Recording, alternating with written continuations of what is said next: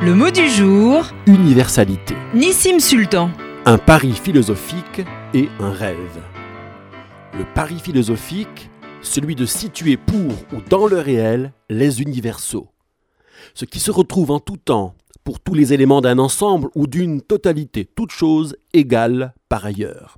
Ce pari assez sceptique, bien sûr, qui cherche à rendre compte du réel en se passant de propriétés répétables.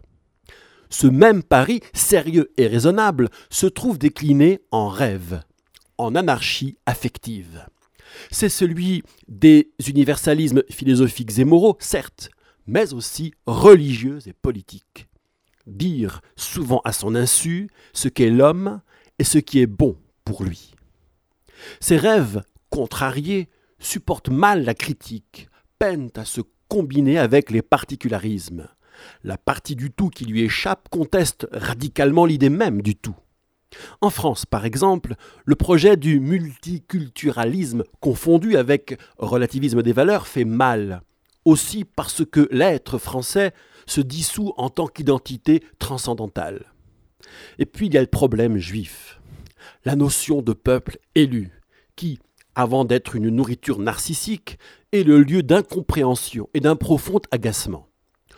Ne parlons pas de la faconde réactionnaire des nazis d'hier aux antisémites français d'aujourd'hui, chez qui, il faut bien l'admettre, il y a de la continuité dans le service et dans le délire. Les juifs accusés d'être à l'origine de la distinction des peuples, donc des races, entre guillemets. Déjà dans le rouleau d'Esther, Aman vilipendait ce peuple sans le nommer, coupable de faire échouer les empires avec leur pardon, mais c'est Shabbat aujourd'hui. Mais il y a surtout l'incompréhension, sincère, douloureuse, comme celle que je ressentis un jour de conférence interconvictionnelle où je commençais tout juste à être débutant. Mais enfin, c'est quoi cette affaire d'élection à la fin? Me lançait un auditeur ému jusqu'à la colère.